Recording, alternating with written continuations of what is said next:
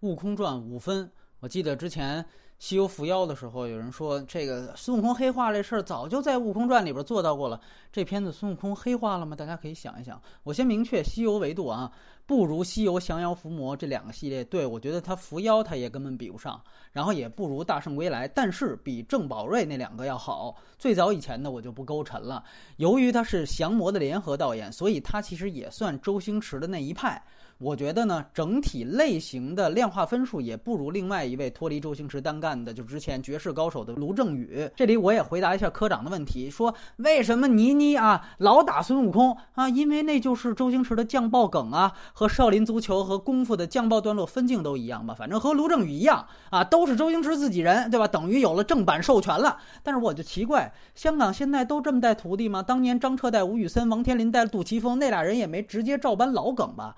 而且。就像隐形说的，这卢正雨跟郭子健其实都只学了周星驰的一部分东西，但是感觉内核并没有学到。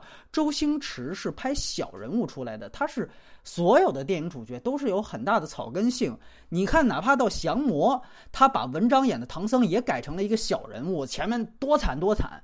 那绝世高手的主角，你看就不够草根。悟空传这根本就是神仙打架，没有代入感，你怎么热血呢？大圣归来故事比你简单，世界观比你简单，但是大圣能有代入感是为什么呀？最后很多人能哭成狗，为什么呀？因为他讲的就是孙悟空最落魄、最怀疑自己的那时候，那是最惨、最惨、惨到底了。其实你想想看，大部分观众吧，都觉得自己其实是怀才不遇的，都觉得自己生活当中是各种委屈的。一看大圣也是这状态，一下有共鸣了，这最后牛逼了，一下也造梦了。但是你看，带着这观点，你看这片儿，你往下看，孙悟空说凡间有一花果山，我就想问，那之前说他那花果山已经被清洗一次了，那那个时候孙悟空干嘛呢？如果说之前清洗那次孙悟空啊没超能力了，被屠的时候他就在一旁看，他无能为力，所以他打上天庭来了。那你得拍出来呀，这是一；二来就是，那如果是这样的情况，他打上去的时候一定是一个报仇的状态，对吧？一定是杀红了眼，怎么还是一副吊儿郎当在那吃桃子，还跟倪妮在那打趣呢？不知道，没说，对吧？后来又说他到地面上其实是没有超能力，跟凡人一样，对吧？就还得靠那卷帘的那个民科的那个弩来来来来当救兵。那他蟠桃会上说：“哎呀，我在地面上已经打遍天下无敌手了。”那那台词又是什么意思呢？就是他这个人设到地面上到底是一个什么情况？包括是不是天上呃这个一天地下一年？你感觉好像天蓬的那个呃那个那个那个那个那那女朋友好像也是这感觉，这个都没交代。你说你往上看，我们说天庭的结构，你说他革命了，他革了谁的命啊？这篇透露的大 boss 露面的最大 boss 就是俞飞鸿。首先你看啊，他那职位你仔细一想，就是一班主任。啊，往大了说，最大了说，就是一党校校长，等于是一管学生的。开始呢，也是一学生打架，等于是。所以为什么我觉得这很中二呢？这其实我不知道文本是不是这样，他整个就是把天庭给校园化了，反派就是教导主任，就是校长，这没问题啊。啊，问题就是在于，那等于你看后来俞飞鸿他拿到那什么石头之后，一下子觉得自己牛逼了，就把上苍那石像给毁了。是吧？哎，那等于合着他自己就是一野心家，这下好了，等于最后孙悟空他们反的不是天庭本身，你仔细一想，他反的就是一个妄图篡党夺权的一野心家。那最后把这野心家灭了，这叫革命啊！这是最大的向天庭表忠心，你这顶多叫清君侧，对吧？所以说，所谓的不服天命这个主题，这就是徒有虚名的口号，海报上印出来了。用嘴说出来了，就是没给拍出来。《西游记》里边孙悟空打的天庭，那还是直指真正的玉皇大帝的，那算反体制。所以最后又反过来被体制收拾、惩罚、洗脑、调教，最后加以利用，对吧？当然，我不是说同人小说、同人文本就不能改，可以改，随便改。问题是你要怎么改？你如果这么改，那就别老把革命啊、反体制啊挂嘴边上，你这还不如那大护法彻底呢。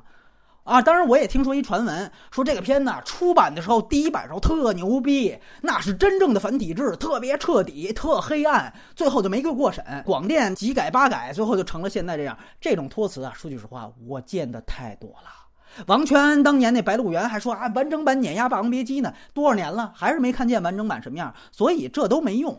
你要这么说，那人郭敬明说我那《小时代》出版，那我操还赛教父呢，大家没瞅见，怎么吹牛逼都行，只看你这成片。不好意思，审查体制是很操蛋，但是也不是没出过好电影。所以说，刚才说那些西游题材比他强，但是都是拿了龙标的，对吧？另外表演，老鞭师、小鲜肉、小仙女们就会演戏了吗？倪妮是什么情况啊？从汤唯那一代到倪妮这一代都会表演吗？这就是为什么周冬雨都快成内地的扛把子了。就是他那个阿紫的人设也有问题，你照着朱茵演可以啊，但你又不是紫霞的人设，你最后合着你到底是什么东西呢？包括他和他妈的关系，哎，你最后你要说你是你妈的一卧底，你把孙悟空给玩了，导致孙悟空幻灭了、黑化了，这俩人物他才能出来，对吧？到最后又强行洗白，又弑母，这个那个，表演差，人设差，逻辑也没有，你说还怎么看呢？天蓬跟卷帘的人设也很奇怪，猪八戒到底是哪个？我就问这问题。另外，当然你说还有五分在哪儿？是因为它主要是特效大片，特效可能还算是国内的一个上乘，这个特效是上乘，在国内是一个上乘之作，这个我觉得是这样一个判断。而且特效确实有亮点，但是我也要先说两个我不喜欢的地方：一就是你那个视觉想象力，关于金箍棒的开始就是一招变大，大最大更大。除了变大就不会别的嘛，往地一戳，咵就一下硕大无比。二就是二郎神最后大战孙悟空的全景的那蓝红大战，一个蓝色的什么方天画戟之类的，跟他那金箍棒打，太游戏质感了。你去看星战七，最后也是蓝红两种色调冲突，蓝光剑打红光剑，山林雪地，那起码是电影级别的质感。这就是什么呀？就是那个网页弹窗的那小游戏的那演示，除了踢珠的，就是这种夸夸夸的演示感，这就不叫电影。啊，不过好就好在什么呀？你看最后那个开始阿紫莫名其妙的那金箍，最后他总算是给用上了，这是比较巧妙的，解释了金箍的两头金色为怎么来的，而且也很合理的。当这个大棒夹住了余文波乐的手，也才让他想起了阿紫，因为是阿紫的道具。